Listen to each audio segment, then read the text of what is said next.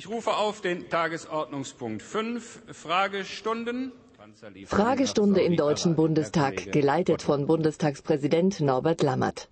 In jeder Sitzungswoche, immer mittwochs, haben die Mitglieder des Bundestages das Recht, Fragen an die Regierung zu stellen. Das besagt der Paragraph 105 der Geschäftsordnung des Deutschen Bundestages. Neben der Gesetzgebung wird so die andere wichtige Aufgabe des Parlaments erfüllt, die Kontrolle der Regierung. Helmut Winkelmann ist Leiter der Parlamentsdienste im Deutschen Bundestag und bei fast allen Fragestunden anwesend. Beim Parlamentsfernsehen erklärt er anhand von Aufzeichnungen den Ablauf einer Fragestunde. Die Frage wird aufgerufen.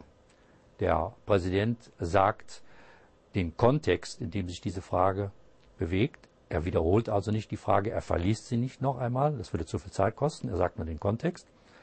Dann antwortet ein parlamentarischer Staatssekretär oder ein Staatsminister und die Fragesteller haben das Recht, zweimal nachzufragen. Von diesem Recht machen sie auch üblicherweise Gebrauch. Und jeder andere, der im Raum anwesend ist, jeder andere Abgeordnete, darf einmal nachfragen.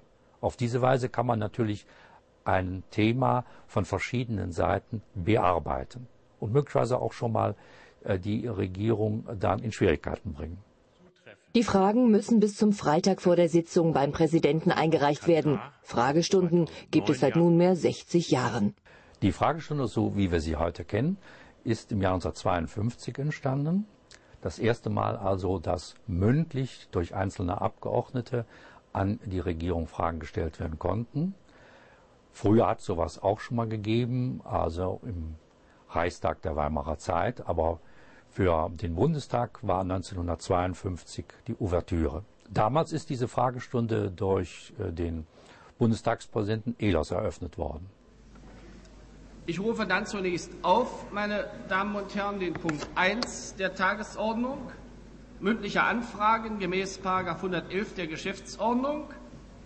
Nach der Geschäftsordnung ist für die Behandlung dieser Anfrage die Dauer von einer Stunde vorgesehen. Wir werden die Behandlung nach einer Stunde abbrechen, selbst wenn die Anfragen noch nicht erledigt sind. Meine Damen und Herren, wir haben vorgesehen, dass die linke Reihe von Mikrofonen für die Herren Fragesteller benutzt wird und die rechte für die Mitglieder der Bundesregierung, die die Fragen beantworten. Beantwortung der gestellten Fragen fällt üblicherweise in die Zuständigkeit der parlamentarischen Staatssekretäre. Damit unterstützen sie die Bundesregierung im Kontakt zum Deutschen Bundestag. Dafür nehmen sie auf der Regierungsbank Platz, dort, wo sonst Kanzlerin und Minister sitzen. Wenn man mit der Beantwortung durch einen parlamentarischen Staatssekretär unzufrieden sein sollte, besteht natürlich die Möglichkeit zu beantragen, dass der Minister erscheinen soll. Dann wird darüber abgestimmt, manchmal sogar per Hammelsprung. Und wenn es eine Mehrheit gibt, dann muss der Minister erscheinen.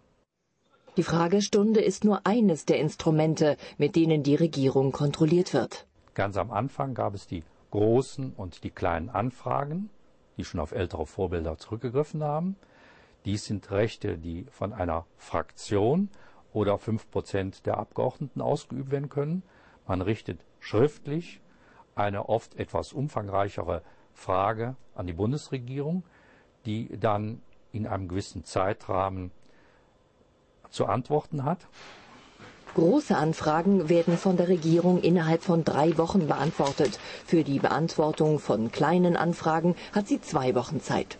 Zusätzlich darf jedes Mitglied des Bundestages pro Monat vier Fragen zur schriftlichen Beantwortung an die Bundesregierung stellen.